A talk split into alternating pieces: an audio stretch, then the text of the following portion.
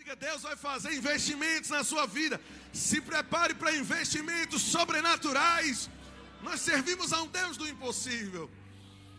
E às vezes foi o que a nota que o Senhor me deu nesses últimos, nesses últimos minutos. Às vezes o que nos impede de crermos por coisas grandes, o que tem impedido a nós como cristãos às vezes de crermos em coisas grandes, é a falta de uma consciência de justiça. Às vezes não nos achamos merecedores dessas coisas. Pode parecer que não, às vezes conhecemos o conceito de justiça, mas na prática ainda nós estamos muito leves. Né? O Senhor quer que nós a, a, aumentemos a nossa pegada na consciência daquilo que Jesus fez por nós. E de que quando nós clamamos e pedimos algo ao Senhor, o Senhor não nos responde olhando para a nossa condição, Ele nos responde olhando para o nosso substituto, que é Cristo Jesus. A minha confiança na certeza de uma resposta da parte de Deus não é baseada na minha justiça, no meu padrão de santidade, embora eu precise me santificar, mas santificação e justificação são duas coisas completamente diferentes. Santificação é uma obra que acontece no externo, é algo que eu preciso fazer, alinhar o meu padrão, aplicar disciplina, pedir força ao Senhor para lidar com esse corpo. Mas justificação foi uma obra consumada, diga consumada consumada no meu espírito. Então, por dentro, eu sou uma nova criatura, justificado, aleluia, em Cristo Jesus e perfeito para andar em boas obras. Amém. Glória a Deus. Então nós vamos falar um pouco nessa manhã, não sei se você gosta do assunto, mas nós vamos estudar um pouquinho sobre justiça de Deus. Aleluia, fiquei empolgado agora. Logo na entrada ali eu vi Raline entrando, não sei se eu estou enxergando ela, não estou vendo ela por aqui. Olha ela aí, ó. É, é, olha, eu ensinando isso na frente dela é a prova de que eu sou um homem corajoso. Porque foi minha professora de justiça de Deus. E nessa manhã eu quero ah, fazer um, um, uma. tentar passar como na, na faculdade, né? no início, nas primeiras matérias, nós temos sempre partes gerais, né? Que são as partes, é, é, é, é, a espinha dorsal do assunto. E hoje eu quero passear um pouco, porque se você já conhece, é salvação para você ouvir as mesmas coisas. E se você não conhece, você vai passar a conhecer uma realidade completamente nova. Eu gostaria de começar, por favor, vamos aqui, irmão, seguindo o Rio do Espírito, amém? Vamos para 2 Coríntios capítulo 5, verso 17. Aleluia. 2 Coríntios capítulo 5, verso 17. Eu vou já iniciando a leitura para nós ganharmos tempo. Portanto, se alguém está em Cristo, ele é uma nova criação. Oh, aleluia. As coisas antigas passaram, eis que surgiram coisas novas. Tudo isso, tudo isso o que? O que ele acabou de citar, essa nova criação, esse novo padrão de vida, esse novo modo de relacionamento para com o Senhor. Tudo isso provém de Deus. Diga, provém de Deus. Diga comigo, partiu dele. Foi iniciativa dele. Ok. Tudo isso provém de Deus.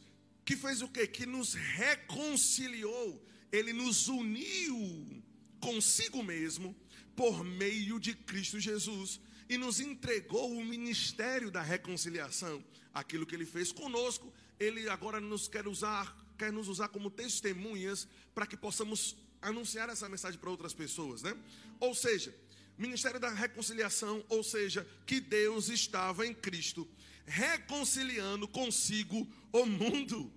Como ele fez isso, gente? Olha o que o texto diz: não levando em conta os pecados dos homens. Isso, isso é um detalhe muito forte e que nós não podemos passar por esse versículo como se o apóstolo Paulo não tivesse sido igualmente inspirado pelo Senhor a colocar isso aqui.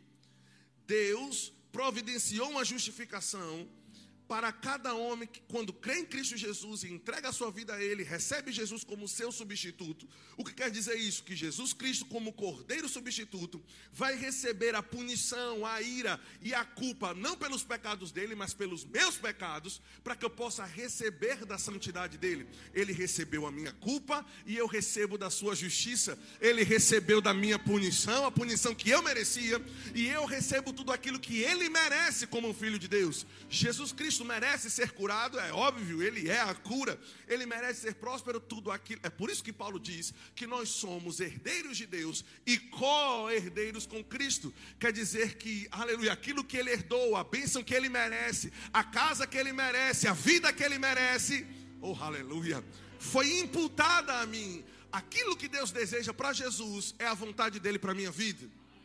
Eu vou dizer de novo: aquilo que Deus deseja para Jesus é o que Ele quer fazer com você, porque Ele é o selo de medida hoje. Ele é, aleluia. Quando, quando Deus, quando nós pedimos algo ao Senhor, Deus não olha o seu currículo, olha o currículo de Cristo. Aleluia. É por isso que ele diz: essa é a confiança que nós temos quando nós nos aproximamos dele. Como assim confiança? O que foi que mudou? Eu vou chegar lá. Vamos terminar o texto aqui, vai. Eu gosto de empolgar, eu gosto de xarabacaça. Estou empolgado aqui, porque Satanás sempre perde quando nós ensinamos isso. Aleluia. Porque o ferrão de Satanás é a condenação. Aleluia. Mas quem está em Cristo já não há mais condenação. Às vezes pensamos que essas afirmações da Bíblia são apenas assim, proforme ou algo do tipo. Não, irmãos, a palavra de Deus é a verdade acima daquilo que você sente. Então eu posso não me sentir, mas se a Bíblia diz que eu sou, eu sou. Aleluia. Aleluia. Não estou dizendo que não há necessidade para arrependimento. Arrepender é mudança de pensamento, mudança de atitude. Arrependimento é necessário. Condenação já não há. Por quê? Porque Jesus Cristo levou a culpa. A culpa não dele. Jesus Cristo não pecou, irmãos. Então a pancada que ele levou, a chicotada que ele levou, os cravos em suas mãos, os cravos em seus pés, foi por uma razão. Foi a punição de Deus pelo pecado que eu cometi. Deus é justo e não cobra duas vezes pela mesma coisa. Cobrar duas vezes pela mesma coisa é fraude. Deus não trabalha com fraude. Aleluia. Se ele cobrou e não imputou, porque ele disse, Ministério da Reconciliação, que Deus estava é, reconciliando consigo mesmo por meio de Cristo o mundo, a saber, é o texto que nós estávamos lendo agora, que Deus não estava imputando mais aos homens as suas transgressões, aos homens que fazem de Jesus como Senhor. Você está entendendo isso? Isso quer dizer que todas as nossas transgressões, Ele não imputa mais na nossa conta, Ele imputa na conta de Cristo, e Cristo já pagou pelos nossos pecados. E é a partir dessa consciência de justificação que nós vamos começar a viver uma vida num padrão. Tem pessoas que tentam viver uma vida santa sem entender a justiça. Isso é tentar fazer o caminho inverso. Porque é se enxergando como justo e é se enxergando como santo que o comportamento de justiça vem. Porque em Romanos capítulo 6 ele fala sobre ele fala sobre a, entendendo a justiça, tereis por fruto a santificação. Santificação é um fruto de crer corretamente, de acreditar naquilo que Jesus Cristo fez. Mas sem querer colocar os, o carro na frente dos bois, vamos concluir aqui. Aí ele disse: Não levando em conta o pecado dos homens, nos confiou a mensagem da reconciliação Aí ele diz: portanto, somos embaixadores de Cristo, como se Deus estivesse fazendo seu apelo por nosso intermédio. Por amor a Cristo, suplicamos, reconciliem-se com Deus. Deus, olha isso, olha isso. Deus, eu estou lendo na versão NVI. Deus tornou pecado por nós aquele que não tinha pecado. Não diz que Deus fez dele pecador. Obviamente está falando sobre Jesus. Qual foi o único ser humano o único ser humano que não conheceu o pecado, que nunca pecou, Cristo Jesus, isso aqui está é, tá implícito o nome dele, mas é óbvio, né? Deus tornou o pecado por nós aquele que não tinha pecado. Traduzindo, Deus pegou Jesus, que não tinha pecado, e tornou ele pecado por nós.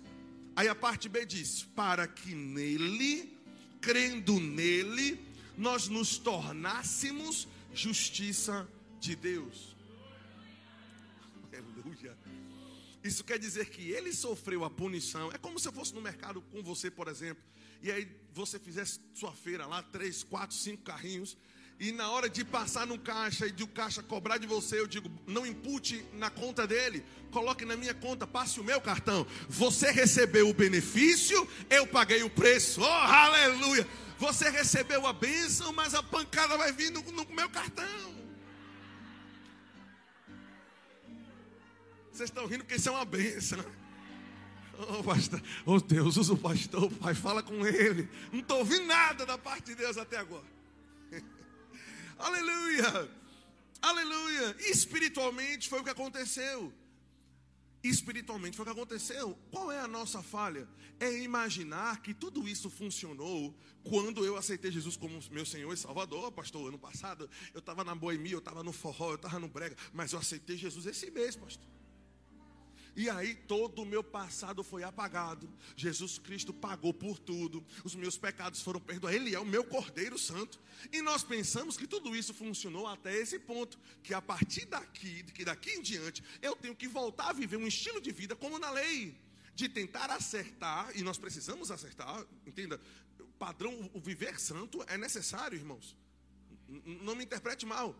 Mas nós pensamos que depois de termos aceitado essa salvação, dessa forma, crendo apenas em Jesus, nós cometemos o erro de achar que daqui para frente eu tenho que voltar a viver no estilo de vida da lei de Moisés. Onde, se eu acertar, Deus está de bom comigo, vai liberar tudo. E no dia que eu errar, Deus vai passar a faca no meu pescoço. Você está entendendo isso? Como se, como se para entrar eu necessitasse de um substituto, mas para continuar eu pudesse me virar comigo mesmo. Eu não posso me virar comigo mesmo. Eu preciso continuar acreditando que o mesmo sangue que abriu a salvação para mim é o mesmo sangue que permanece sobre mim cada dia da minha vida.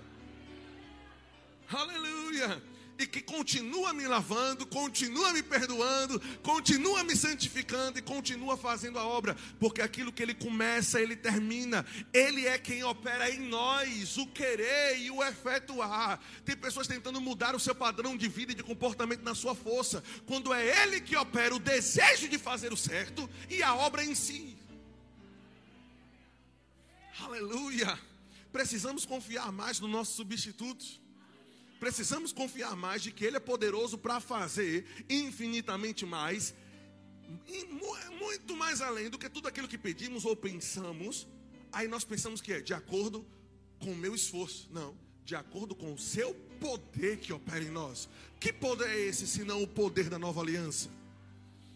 Mas eu quero, eu quero voltar porque eu preciso linkar isso com oração e com fé. Ah, na versão NVT, eu quero ler apenas o verso 21, que nós já lemos agora, na versão NVI. Mas eu gostaria de ler na versão NVT. Eu estava olhando ali, eu achei muito interessante. Obrigado pela empolgação, mulher de Deus. Deus abençoe sua família e ministério. Diz assim: Deus fez de Cristo, aquele que nunca pecou, a oferta por nosso pecado, para que por meio dele fôssemos declarados justos diante de Deus. Diga comigo, eu fui declarado justo diante de Deus. Vamos dizer de novo, diga, eu fui declarado justo diante de Deus. Aleluia, aleluia. Mas, pastor, eu não continuo cometendo erros, pastor, eu não continuo errando. Isso não muda a sua natureza e a sua condição espiritual. Pode mudar se você continuar fazendo isso e de forma deliberada rejeitar o Espírito Santo. Você vai chegar a um estágio que a Bíblia chama de, obviamente, chama de dura serviço. Tem várias formas de falar sobre isso, sobre esse endurecimento da é a pessoa que erra, que pega e gosta e tem prazer e quer de novo e premedita a coisa.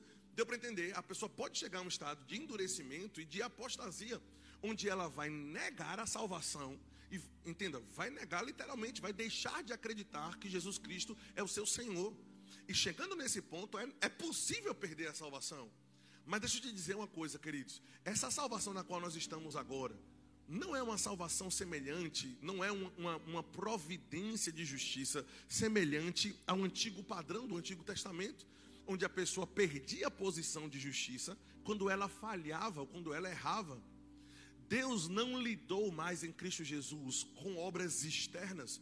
Deus lidou, Deus foi na raiz e resolveu o problema de natureza. O que quer dizer isso? Quer dizer que se uma pessoa, por exemplo, da rua que não tem aliança com você, errar com você, talvez você nunca mais queira ter negócio com ela. Ok? É um ser humano como você, mas sei lá, ele deu uma fraude, botou aí uma dívida de 100 mil nas suas costas. você se sumiu no mundo. Você nunca mais vai, vai querer ter negócio com ela, ok? Eu estou falando sobre, sobre o padrão natural. Se uma pessoa te der um, um rombo de 100 mil, tu vai querer amanhã fazer outro negócio com ela? Gente, vocês vão querer. Não, porque hoje é assim, né? Tem que andar em amor e aí comete um bocado de besteira. Não confunda amor com, com, com sabedoria, com. Deus, pelo amor de Deus, irmão. Eu fiquei assustado agora. A pessoa deu um 100 mil no outro dia vamos fechar outro negócio. Não, Deus vai lhe dar sociedades e pessoas. Deu para entender que vão fluir junto com você aí, mas que tem integridade. Então observe. Então se ela falhar com você, você vai, naturalmente você não vai querer mais ter negócio com ela. Mas quando o seu filho erra com você, ele não. Entenda, eu não estou mais falando agora sobre um semelhante seu, eu estou falando sobre alguém que nasceu de você, tem a sua natureza. Quando um filho seu erra, quando o bebezinho faz número dois na fralda, você não descarta ele, você limpa ele, mas ele continua sendo seu filho, continua tendo nascido de você. E é por conta dessa natureza, dessa ligação, não somente ligação no sentido natural e físico, mas é uma ligação de, de sangue, oh aleluia. Por conta disso, você você limpa ele, quando for necessário corrigir, corrige ele, não tem problema, mas você é pai e ele é filho. Por que Deus nos chama de filho? E por que ele se auto-intitula o nosso pai? Por quê, queridos? Porque Ele quer que nós entendamos que a aliança que Ele providenciou é possível perder a salvação, é, mas é, mas é extremamente difícil chegar a esse ponto, porque o sangue de Jesus Cristo não é suco de uva. E se no momento em que eu errasse, eu perdesse a minha natureza e deixasse de ser filho de Deus, qual é a diferença entre o antigo e o novo? Qual é a novidade? Qual é a boa nova desse evangelho? Se o meu padrão de vida é o mesmo de Moisés, que eu tenho que obedecer uma lista de regras e no dia que eu errar, tudo vai dar errado. Você já cometeu algum tipo de falha na sua vida e naquela mesma semana algo extraordinário aconteceu com você e você pensou: meu Deus, parece que eu, eu nem nem estou me sentindo merecedor. O que é isso? A Bíblia diz que é a bondade dele que nos conduz ao arrependimento. Eu vou dizer de novo: é a bondade dele que nos conduz ao arrependimento. Aleluia, eu gosto da forma como Salomão, no livro de Cantares, aí os maridos gostam de ler esse, livro de Cantar para pegar umas dicas com Salomão, né? Quando ele olha para a noiva, que é uma figura de Cristo, e ele diz: Você é perfeita, minha noiva, em ti eu não enxergo mancha. Eu vou dizer de novo, porque Deus está dizendo para você aqui nessa manhã: Você é perfeita, minha noiva. Em você eu não enxergo mancha. Por quê? Porque Ele não enxerga você, Ele enxerga Cristo. É por isso que Paulo diz que nós estamos escondidos nele. Oh, meu Deus do céu, estamos escondidos. O apóstolo Sérgio pregou sobre isso. Quem é o esconderijo do Altíssimo? Deu para entender? É por isso que diz que ele nos guia pelas veredas da justiça. São aqueles caminhos que quando as pessoas estavam guerreando e, e batalhando, e tiro de canhão para lá, tiro de canhão para cá, eles cavavam umas valas no chão. Quantos já assistiram filme de guerra? Onde eles cavavam tipo corredores no chão. E naquele corredor a pessoa pulava, e aí o nível da terra está aqui, correto? E ele ficava escondido naquela vala no chão. Isso aqui se chama vereda quer dizer que o tiro está comendo solto por cima, mas eu estou na vereda. Que vereda? Da justiça, por amor ao nome de Cristo. Oh meu Deus do céu, é a vereda que o sangue dele abriu, é a vereda da nova aliança, é a vereda da salvação. Aleluia! Ele me guia por veredas de justiça, por amor ao seu nome. Oh, aleluia! É por isso que ele continua depois disso. Meu Deus do céu, Aí eu passo por vale, por sombra, nada vai me atacar. Eu estou escondido, diga comigo, eu estou escondido nele. Diga de novo, eu estou escondido nele. Aleluia. Quando esse versículo diz que quem está em Cristo é uma nova criatura, às vezes lemos isso, mas interpretamos e entendemos errado.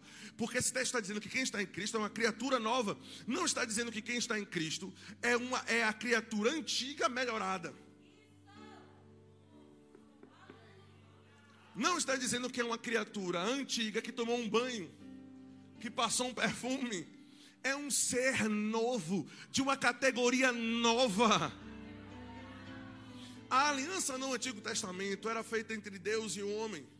E por isso que quando uma das partes quebravam, aquela aliança era desfeita.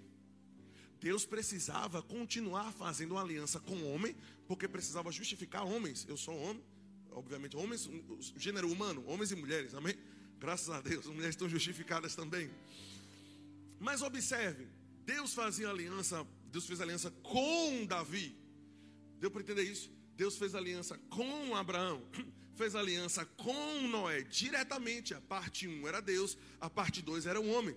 E nessa aliança, bem como representando o sangue de Jesus, tinha cortes de animais e coisas do tipo, porque precisava ser derramado sangue. Sem, sem derramamento de sangue não há remissão de pecados. Já conhecemos esse princípio. Mas o que eu quero dizer com isso? É que se a aliança, a nova aliança, a aliança que a que nós pertencemos, na qual, a qual nós fazemos parte, se essa aliança fosse uma aliança feita apenas de Deus para com Samuel, eu já teria quebrado ela. Eu já teria quebrado ela. Se fosse uma aliança feita diretamente com você, onde a parte 1 fosse Deus e a parte 2 fosse você, você concorda que você já transgrediu o mandamento de Deus em algum momento da sua vida? Eita, quem não respondeu? No final, vou fazer um pix para tua conta para tu me contar o segredo o que foi que Deus fez no novo? Eu preciso continuar fazendo aliança com o homem, senão eu não consigo justificar homem, ok? Então eu vou, já que somente eu posso obedecer na totalidade o meu próprio padrão, isso aqui é Deus falando, eu vou me enviar como homem. Para que eu possa fazer uma aliança com o homem, mas um homem que não quebre. Para quê?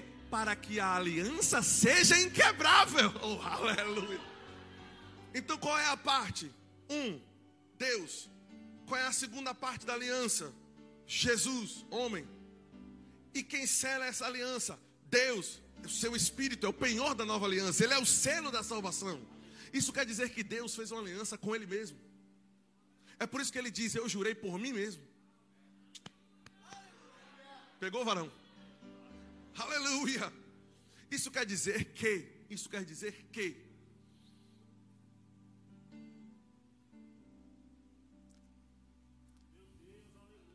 eu antes de falar eu recebo, por isso que eu fico empolgado.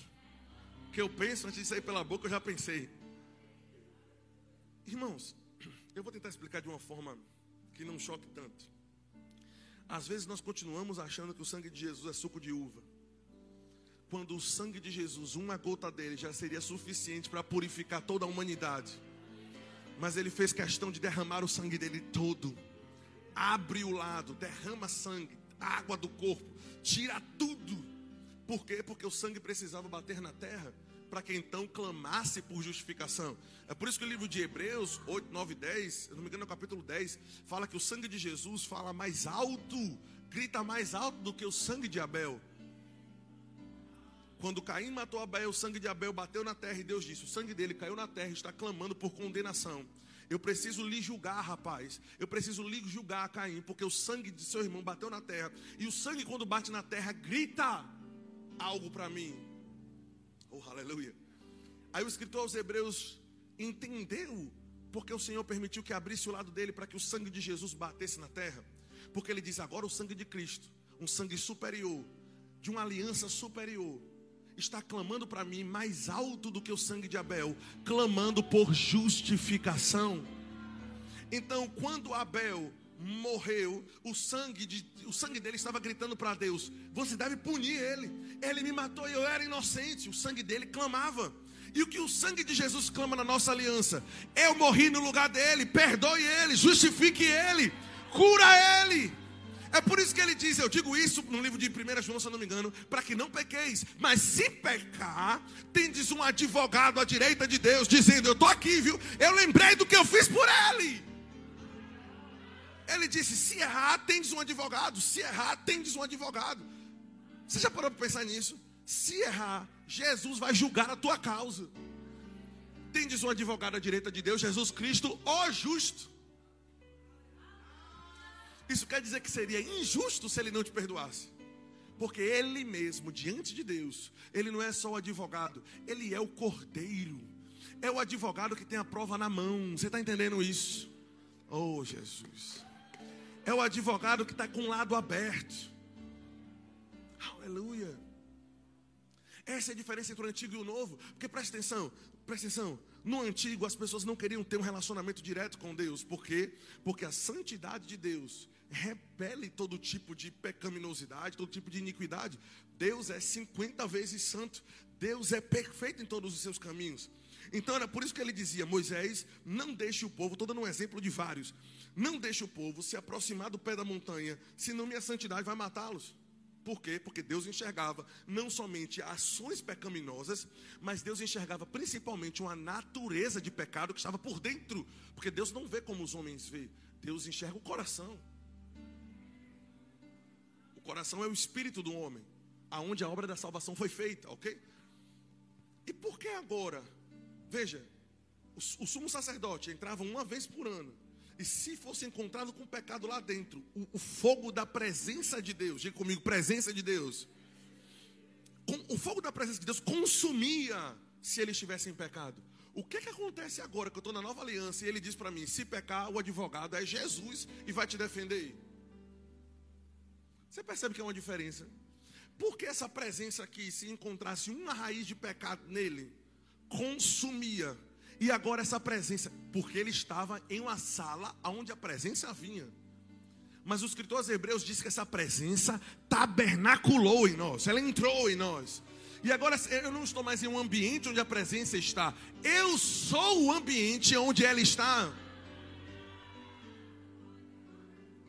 E quando eu falo, ele diz: Você tem um advogado à minha direita, o nome dele é Jesus Cristo Justo e Ele vai te purificar de toda iniquidade. Por quê? Porque Deus enxerga. Foi nele que eu descarreguei a raiva pelo pecado de Samuel. Olha ele aqui na minha frente. Ele foi, eu, sobre ele eu, eu, eu, eu, eu jorrei a minha ira. Foi sobre Cristo. Como é que Cristo está na minha frente como sumo sacerdote para interceder eternamente por nós? Como é que Deus está enxergando aonde ele derramou a ira e vai fazer a mesma coisa contigo? Deus não está bravo com você. Eu vou dizer de novo: Deus não está bravo com você. Condenação, rejeição são, são é a raiz que Satanás usa para poder tentar te afastar da presença de Deus. Porque ele mesmo, utilizando obviamente o caminho da carne, mas ele tenta te fazer pecar, e depois que ele te faz pecar, ele se torna um acusador e diz: Está vendo que você é impuro? Não vá nem para a igreja hoje que Deus não vai te ouvir ele bota a dor de cabeça e ainda joga o anador fora. Você está entendendo isso? Ele motiva, depois condena. Ele influencia, depois oprime. Aleluia. Aleluia. Mas Paulo entendeu: já não há mais condenação. Já não há mais condenação. É óbvio que eu não estou pregando para pessoas que acreditam até que não tenham nascido de novo. Se o coração, se o seu coração está assim, talvez no final você tenha que vir no apelo. Eu não estou pregando para pessoas que vão tentar usar essa mensagem para dizer agora eu posso fazer o que eu quero, agora eu vou pecar, eu vou. É, não, não.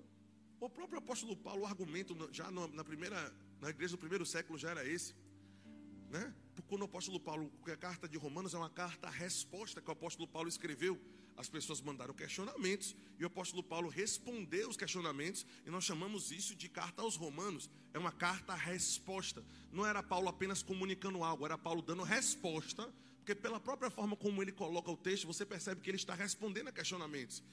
Quando ele começa dizendo assim: "O que farei então?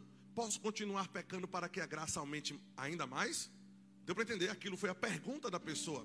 Aí ele diz: Como posso querer continuar pecando ou continuar no erro se eu fui livre? Se eu não sou mais escravo dele? Está entendendo isso?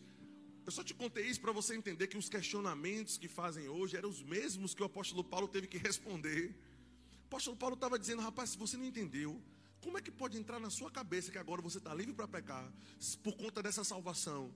Se eu estou dizendo justamente que você não é mais é escravo do pecado. Meu Deus do céu. Então eu não estou pregando para pessoas que querem errar, que deliberadamente vão cometer erros e vão continuar fazendo porque gostam. Talvez precise de uma restauração. Então, eu estou pregando para quem ama o Senhor, para quem é apaixonado por Deus, todavia está numa carne que eventualmente vai falhar. Para esse tipo de pessoa, a salvação está garantida. E é por isso que a Bíblia chama de descanso. É por isso que a Bíblia chama de descanso, gente. Porque eu não estou mais lutando agora com medo de a qualquer momento Jesus Cristo voltar e, eu, e, e o arrebatamento no caso, e me, eita meu Deus, fiquei. Nós não precisamos ter mais medo disso. Chama de descanso. Vive a tua vida na presença do Senhor sem medo. A salvação Jesus já assinou embaixo. Hebreus capítulo 4, no verso 16, se não me falha a memória, pode abrir aí e anotar. Mas ele diz que nós devemos nos achegar confiadamente ao trono da graça, a fim de recebermos graça e misericórdia que nos ajude em momento de necessidade. Pergunta: qual é o momento de necessidade para receber graça e misericórdia? O momento em que eu preciso receber misericórdia, por exemplo, da parte de Deus, é no momento em que eu falho. O momento de necessidade de receber de Deus graça e misericórdia é quando eu cometo alguma falha. Concorda comigo? Quando nós erramos, nós precisamos de graça e de misericórdia da parte do Senhor. Graças a Deus que desde o salmista já enxergando o Novo Testamento, ele dizia: "Suas misericórdias não têm fim, renovam-se a cada manhã". Aleluia. Mas observe, então o que ele está dizendo em outras palavras é: olha, aproximemo-nos com ousadia ao trono da graça, a fim de que recebamos graça e misericórdia que nos ajude no momento de necessidade. Qual é o momento de necessidade de receber graça e misericórdia? Tem vários, mas um dos momentos em que eu preciso é quando eu cometo alguma falha. Você percebe o que o texto está querendo dizer? Mesmo quando você cometer alguma falha, vá com ousadia ao trono da graça.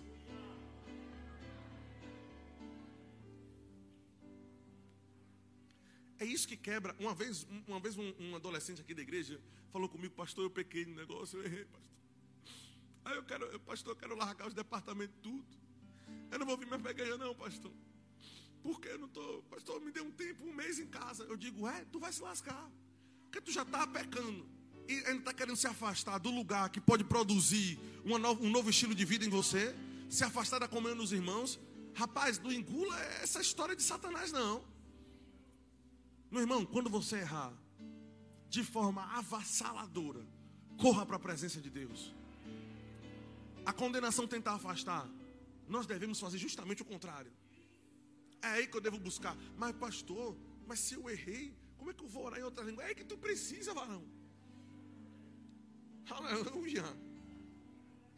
Aleluia. Veja como Satanás tenta usar a condenação para poder tentar afastar as pessoas. Não vá para a igreja, peça um tempo do departamento, faça isso, faça aquilo outro. Ferramentas para poder tentar afastar e esfriar cada vez mais a sua fé. É o ferro que afia o ferro, é uma brasa que incendeia a outra. Quando você tiver no, no maior buraco da sua vida, esse é o dia perfeito para você vir no culto, para você se relacionar, para você vir no louvor e levantar suas mãos. Deu para entender? Mas eu não quero que estou me sentindo impuro. Porque você ainda não está enxergando que diante de Deus, Deus não enxerga você, Ele enxerga Cristo. E você está nele.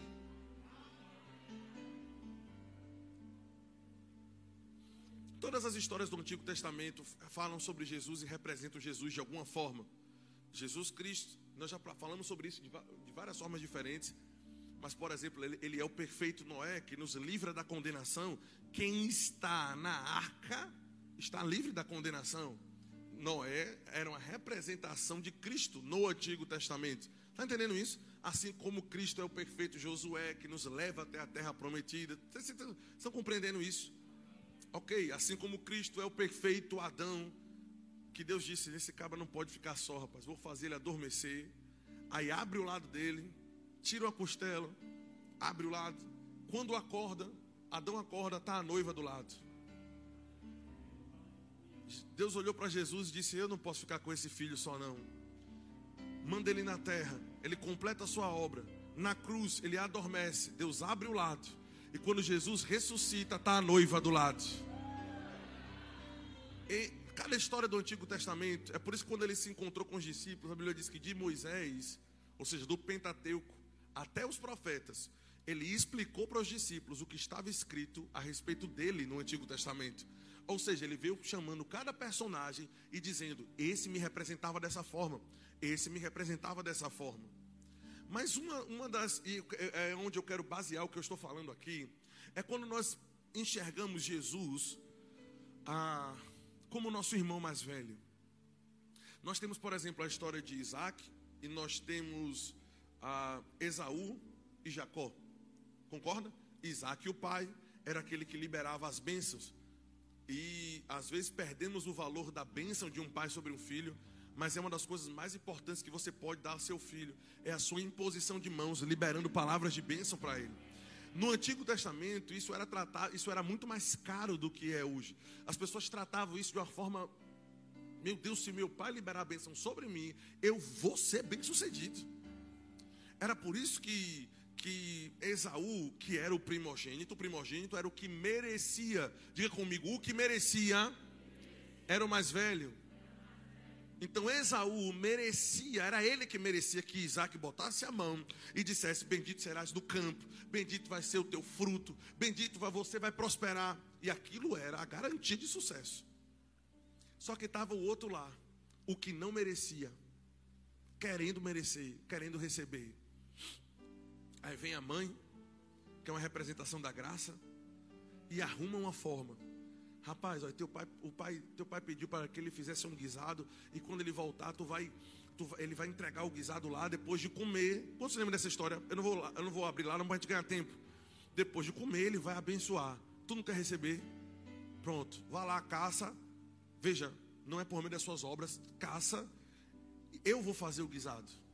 A mãe foi que fez, foi quem fez fez o guisado e disse: Tu vai lá agora entregar teu pai. Isaac já estava com a visão cansada, a Bíblia diz isso, então ele já não enxergava bem. Eu disse que Deus não enxerga você, ele enxerga Cristo.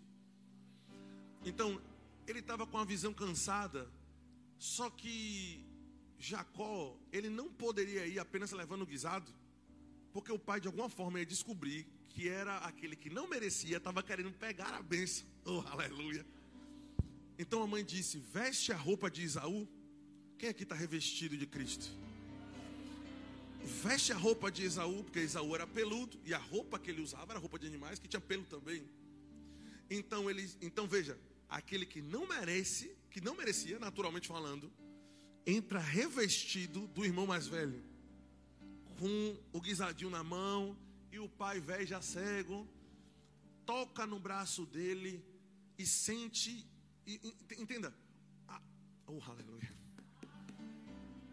O pai sente o irmão mais velho, não vê ele. Aí ele diz assim: A voz que eu escuto é de Jacó, mas eu enxergo, eu estou pegando, eu estou sentindo que é Esaú. Ele come e abençoa aquele que não merecia. Você está entendendo isso? A voz que ele escuta quando eu oro é a minha, mas eu estou revestido de Cristo. A voz que ele escuta quando você clama, quando você ora, quando você declara a palavra, a voz é a sua.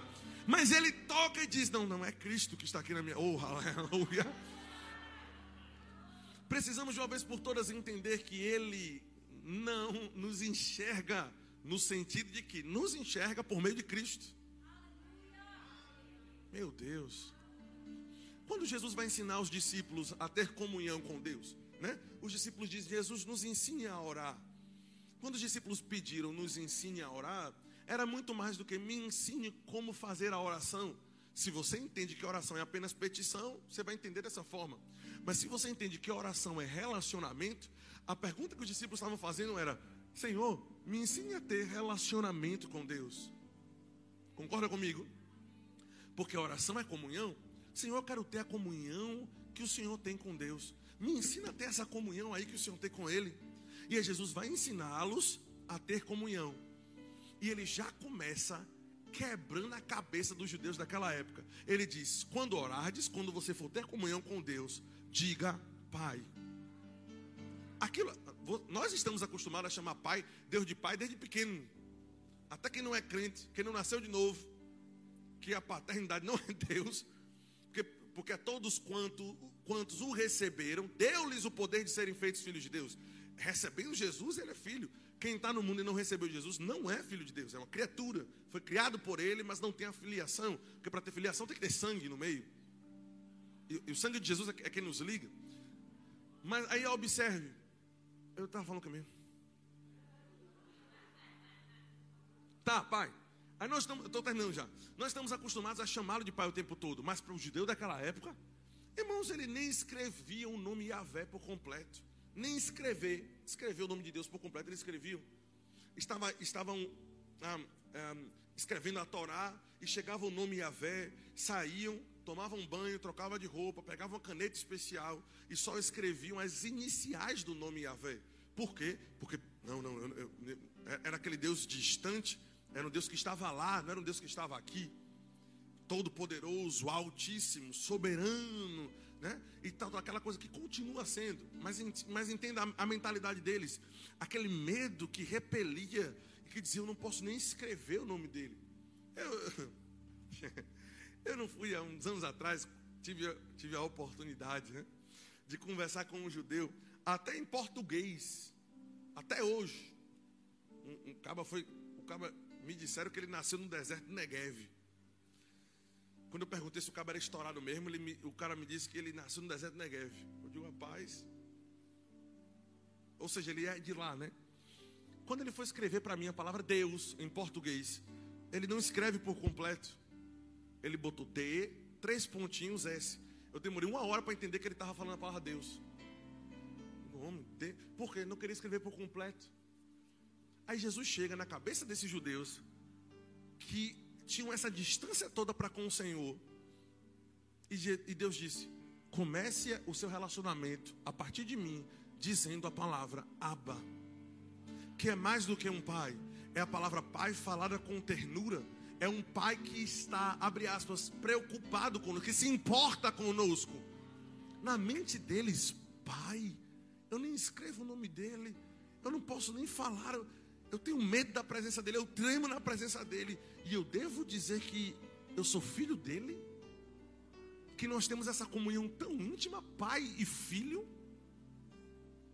Pronto, aí Jesus já ensinou um nível de ligação. Continuando a parábola, eu não vou lá para a gente ganhar tempo. Ele agora vai ensinar sobre o posicionamento. Aí a Bíblia diz assim: continuando, lhes disse. Nós pensamos que a parábola que está ali adiante está, des, está desconectada do texto, mas não. Jesus continua ensinando sobre relacionamento. Ele explica que tipo de ligação e agora a postura. Quando ele diz, continuando, lhes disse: Digamos que você tem um amigo que vai de noite e diz: Me presta um pão, porque um cara chegou em minha casa e eu preciso dar comida a ele, mas eu não tenho nada em casa. Quantos lembram dessa parábola? Aí Jesus disse para ele: Ora, se ele não te responder, porque é teu amigo, vai te responder por causa da importunação. Só que essa palavra importunação que foi colocada nesse texto não é uma palavra que, que faz jus ao que está no original. Porque no original nós temos a palavra na ideia, que é uma palavra grega composta. A primeira, a primeiro fragmento da palavra significa sem ou a, a ausência de. E a segunda, o segundo fragmento da palavra quer dizer olhos baixos. Então, ao invés de importunação, o que está escrito ali é: se ele não te der porque ele é teu amigo, ele vai te dar, porque você não foi com olhos baixos, porque você foi com ousadia, por causa da tua ousadia. Meu Deus do céu. Ele foi, ele vai te dar. Eu estou aqui já parafraseando, porque você foi como Hebreus mandou. Vá sem olhos baixos, vá confiadamente ao trono da graça. Meu Deus do céu. Vá pedir acreditando na justiça, levanta a cabeça, enche o peito, fala com ele. Você tem o direito de falar com ele. Se ele não te dá porque é teu amigo, vai te dar porque você foi pedir da forma certa. Como? Com ousadia. Esse exemplo eu peguei de Haline da aula de justiça de Deus dela. É bom falar a, a fonte, né? Oi? E a diretora está mandando fazer o rema. aleluia, aleluia. Mas se você for botar isso aí no Instagram, pode botar o nome dela. Eu sou o único pregador que pega coisa dos outros pregadores, né? Não, nada, estou olhando para as caras de aço, tudo aqui, ó. Aleluia. Então observe, se não der porque é amigo, vai dar porque você foi sem olhos baixos. Uma das traduções mais literais para essa palavra na ideia, a melhor tradução seria sem vergonha, mas não da forma como a gente. Né? Vai dar porque você é sem vergonha, não, não tem nada a ver. Vai dar porque você não tem vergonha. Por quê? Porque o cara foi à meia-noite pedir pão. Não faz sentido isso. O cara disse: Rapaz, eu estou aqui com minha família, eu já deitei, meus filhos estão dormindo. Quanto eu lembro disso? E você veio no meio da noite me acordar para pedir pão. É muita ousadia. Por causa disso eu vou te dar. Oh, aleluia. Você está entendendo isso? Rapaz, no meio da crise, no meio de uma pandemia, você está dizendo, Senhor, me alargue, me prospere. É muita ousadia, eu vou lhe dar esse negócio, aleluia. Uh, uh, uh. Esse cabo é muito ousado. Vou dar por causa da importunação, que não é a melhor tradução, mas quando você for ler, o original é esse. Vou dar porque tu, tu é um cabo arrochado, tu é um cabo desenrolado. Teve coragem de acordar de madrugada. Aí quem já gosta de olhar de madrugada, tá vendo que olhar de madrugada é melhor? Aleluia. Madrugada para nós, o japonês está de dia. Amém. Para Deus está sempre claro. Amém, irmãos. Aleluia. Então, a nossa vida de fé, de confiança, a nossa vida, a nossa vida ela é transformada quando nós entendemos a justiça. E para concluir, eu gostaria de ler Romanos capítulo 4 com você. Vou ler dois versos aqui. Quem está sendo abençoado? Nunca mais. Irmãos, quando eu aprendi isso aqui em 2010, no Rema, é muito importante dizer isso, eu aprendi isso no Rema foi, foi essa escola que abriu os meus olhos e mudou a minha, mudou a história da minha vida, meu irmão. Meu Deus do céu, a minha vida é, tem dois antes e depois, antes e depois de Cristo e antes e depois do rema. Mais alguém concorda comigo? É impressionante. Impressionante, impressionante. Mas depois que eu ouvi isso em 2010, a Bispa Halina ensinando, eu nunca mais orei sem ter a convicção de que quando eu digo amém, a resposta já está vindo. Porque é, é como Cristo, ele sempre me ouve. É como Cristo diz, Cristo estava diante do túmulo e disse: Senhor, e veja, eu sei que o Senhor me ouve, o Senhor sempre me ouve. Eu só estou dizendo isso aqui, Jesus, estou parafraseando, mas o que ele fala é basicamente isso. Eu só estou orando dessa forma, eu sei que o Senhor me ouve, só estou falando para que os outros escutem. Meu Deus do céu, isso é impressionante. Ou seja, eu quero que eles escutem, que eu sei e o Senhor sabe que o Senhor sempre me ouve. Essa é a confiança que nós temos a nos aproximarmos dele. Que confiança? De que se pedirmos alguma coisa, de acordo com a sua vontade, ele nos ouve. Deus te ouve, irmãos. Eu amo, Isaías, eu amo Isaías 54, porque ele vem depois da revelação de Isaías 53. Ele levou sobre si, ele foi moído, agradou a Deus moê-lo, falando de Jesus Cristo né? falando sobre a redenção. Isaías 53 é um, é um livro profético a respeito da redenção. E aí no 54 ele continua esse conteúdo profético, quando Deus disse assim: Essa aliança que farei com eles, falando sobre nós, ele disse: Vai ser para mim como nos dias de Noé. É interessante isso. Ele continua dizendo: Vai ser como nos dias de Noé, quando jurei, presta atenção, quando jurei que jamais acabaria com a terra novamente por meio da água, de modo que agora estou jurando, nunca mais ficarei irado com você. Meu Deus do céu, que promessa é essa? Ele não é homem para mentir, meu irmão. Aleluia, ele diz: vai ser como no dia de Noé. Nunca mais vou acabar a terra com a água. Pronto, com a mesma firmeza que eu prometi isso, eu estou prometendo agora. Ele, Deus, dizendo: Eu nunca mais vou ficar irado com você. Meu Deus. A totalidade da ira de Deus foi despejada e descarregada sobre o corpo de Cristo Jesus. E quando ele voltar, ele vai voltar para julgar aqueles que não o aceitaram. Mas os filhos, no arrebatamento, ele já vai levar de uma mãozada só. Vem de embora. E quando ele retornar na sua segunda vinda, porque nós não estamos esperando a segunda vinda de Cristo, estamos aguardando o arrebatamento. Eu quero ver Jesus voltando. É quer dizer que tu ficou na tribulação, mano. Quero ver Jesus descendo nas nuvens. É porque se lascou na tribulação. E resistiu, tu é caba macho. Mas nós vamos ser arrebatados. Em um piscar de olhos, vamos encontrar com Ele nas nuvens, aleluia. Eu me empolgo com esse negócio, com o corpo glorificado. E aí, o anjo vai gritar lá: Onde está a morte, a tua vitória? Toca nele agora, eu quero ver, aleluia. Aleluia. Então seremos arrebatados com Ele, meu irmão e encontraremos com Jesus nas nuvens. E quando ele voltar na sua segunda vinda, nós voltaremos com ele. É Jesus voltando para julgar e a gente lá junto também, para julgar os demônios. Vamos mandar cortar a cabeça de todo mundo. Meu juízo vai ser esse: passa a faca no pescoço. Não é não? E nós julgaremos com ele. E ele vai restaurar um novo céu, uma nova terra. E vamos reinar com ele aqui nessa terra nova. Oh, aleluia! Tendo comando sobre reinos, sobre cidades. Vai ser poderoso demais. Tu vai ser prefeito de uma cidade, vai. Glória a Deus. Mas bem rapidinho para a gente concluir. Bem rapidinho. Eu falei capítulo quê? 4. Capítulo 4. Eu sou apaixonado por esse assunto. Aleluia.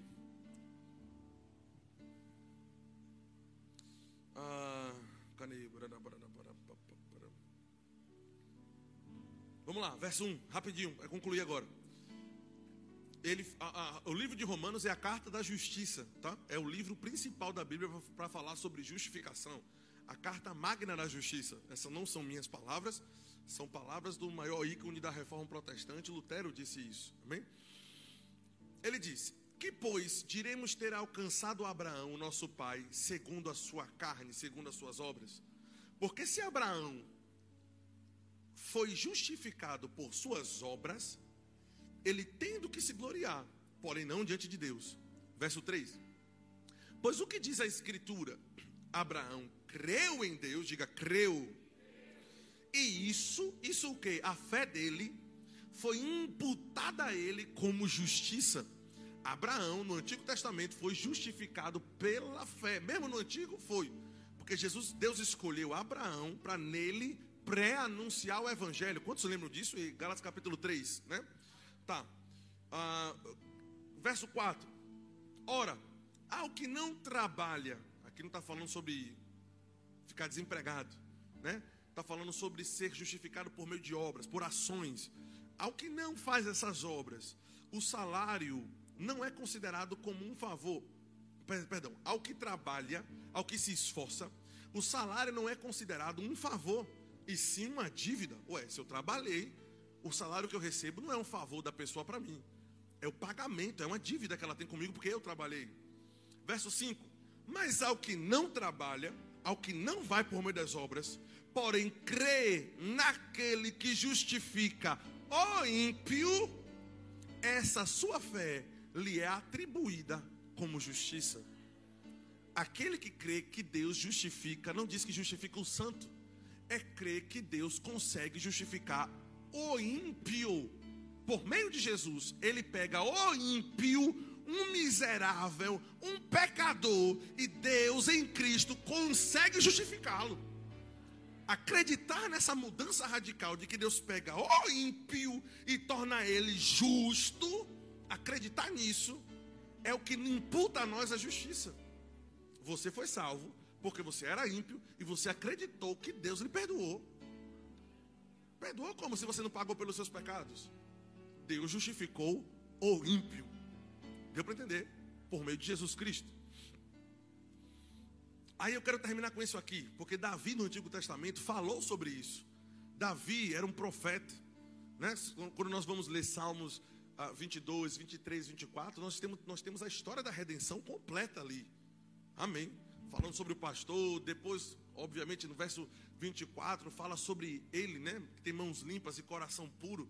E fala, é, é interessante demais. Então, Davi profetizou sobre nós também. Olha o que ele disse. Verso 6. E é assim também que Davi declara ser Bem-aventurado, muito abençoado, o homem a quem Deus atribui justiça, independente das suas obras. O que foi que Davi profetizou?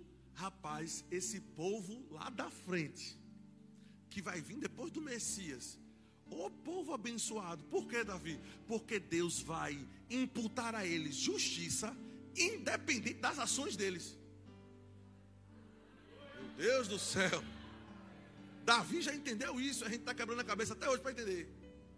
Que ele imputa justiça, independente de obra, da nossa no caso, mas imputa justiça por causa da obra de Jesus, que nos substituiu, que trabalhou por nós, ok? É por isso que nós somos chamados de mais do que vencedores. Jesus é vencedor, nós somos mais do que vencedores. Vencedor é aquele que ganha a premiação porque lutou. Mais do que vencedor é aquele que ganha a premiação sem nem ter lutado. Diga eu sou mais do que vencedor. Ah, glória a Deus! Não fiz nada e estou salvo. Obviamente só aceitei a obra dele, né? Pela fé. Aí escuta isso. Bem-aventurado o homem a quem os. Bem-aventurado, verso 7. Aquele. Não, meu Deus do céu, estou lendo o 6. E, e é assim também que declara ser bem-aventurado Davi, o homem a quem Deus atribui justiça, independente das suas obras. Verso 7. Bem-aventurado aqueles cujas iniquidades são perdoadas e cujos pecados são cobertos. Preste atenção para mim no versículo que eu mais amo dessa carta aqui. Carta de Romanos, esse versículo agora é o que eu mais gosto. Ele diz: Bem-aventurado, mais do que feliz, o homem a quem o Senhor jamais imputará pecado. Meu Deus do céu, meu Deus do céu, bem-aventurado o homem a quem o Senhor jamais vai colocar o pecado na conta dele.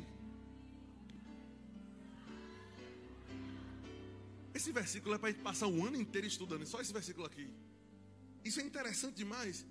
Aí ele diz: 9. Vem, pois, essa bem-aventurança exclusivamente a um circunciso, ou também aos incircuncisos. E aqui ele vai, vai fazer um trocadilho, porque os judeus achavam já estar justificados por meio da lei. E Paulo vai mostrar que tanto judeus quanto os gentios todos pecaram e destituídos estão, ou seja, eles estão nivelados diante de Deus, não há povo especial no sentido de justificação. Aí ele diz, mas sendo justificados pela fé, por meio do seu sangue, tá, tá, tá. Aí vá, vá para o verso, capítulo 5. Eu preciso concluir. Capítulo 5. Vamos ler os últimos versos aqui. Verso 17. Se pela ofensa de um só reinou a morte, quem foi que cometeu essa única ofensa aqui? E através dele reinou a morte? Adão. Pela ofensa, pelo pecado de Adão, reinou a morte. Aí ele diz: muito mais os que recebem a abundância da graça e os que recebem o dom, não é o, não é o, o salário da justiça, não é o pagamento, é aquele que recebe o presente da justiça, aquele que recebe justiça de graça. Aí ele diz: reina esses reinarão em vida, aleluia, por meio de um só, a saber, Cristo Jesus.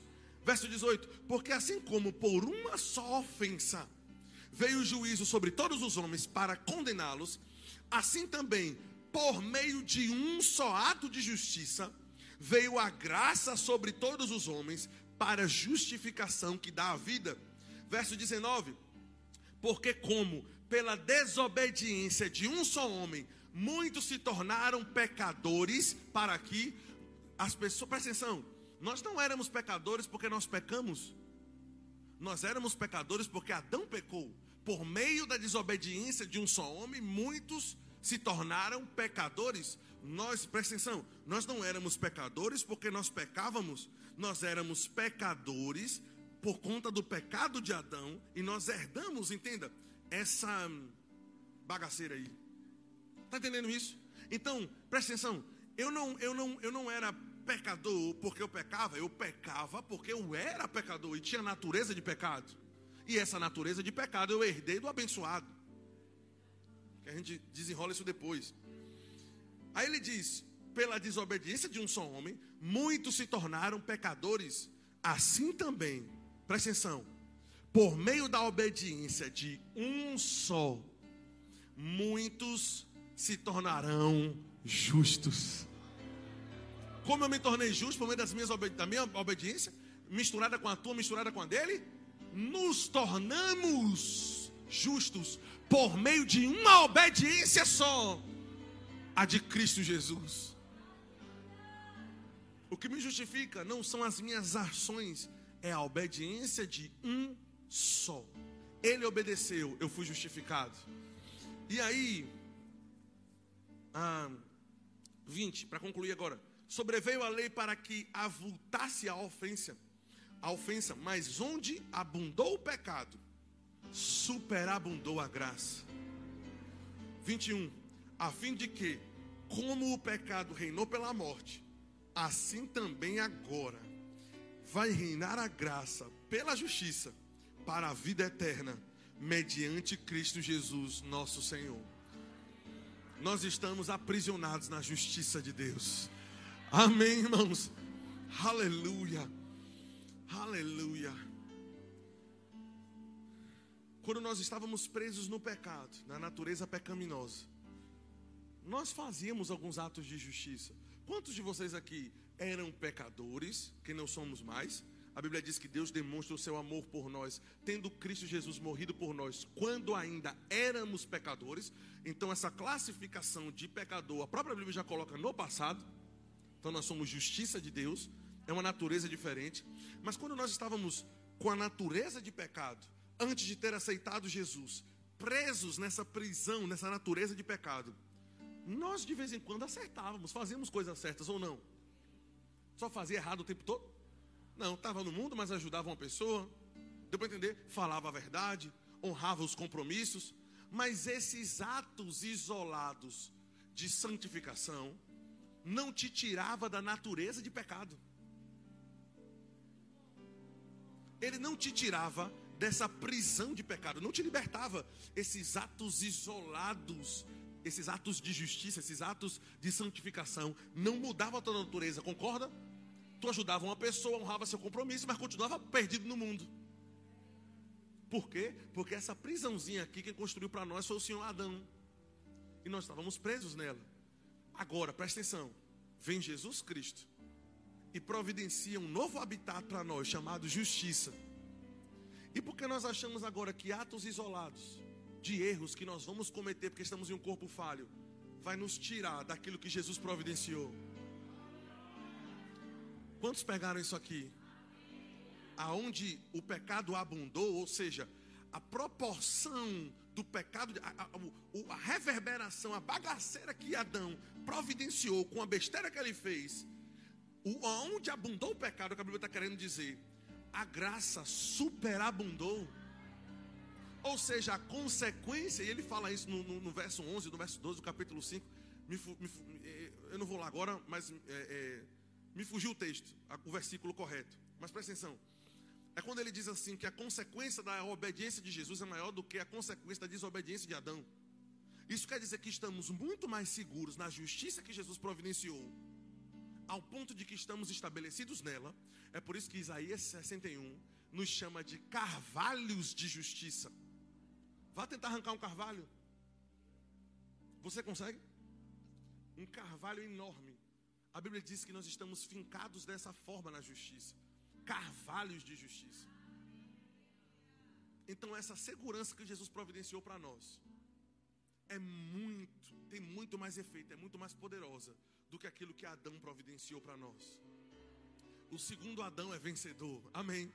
Jesus Cristo é vencedor, aleluia. Você foi abençoado nessa manhã. Aleluia. Aleluia. Aleluia. Aleluia. Aleluia. Quem, quem fica mais apaixonado pelo Senhor quando ouve esse tipo de coisa? Então levante suas mãos por um minuto. Vamos, bendiga o nome do Senhor. Exalta o nome.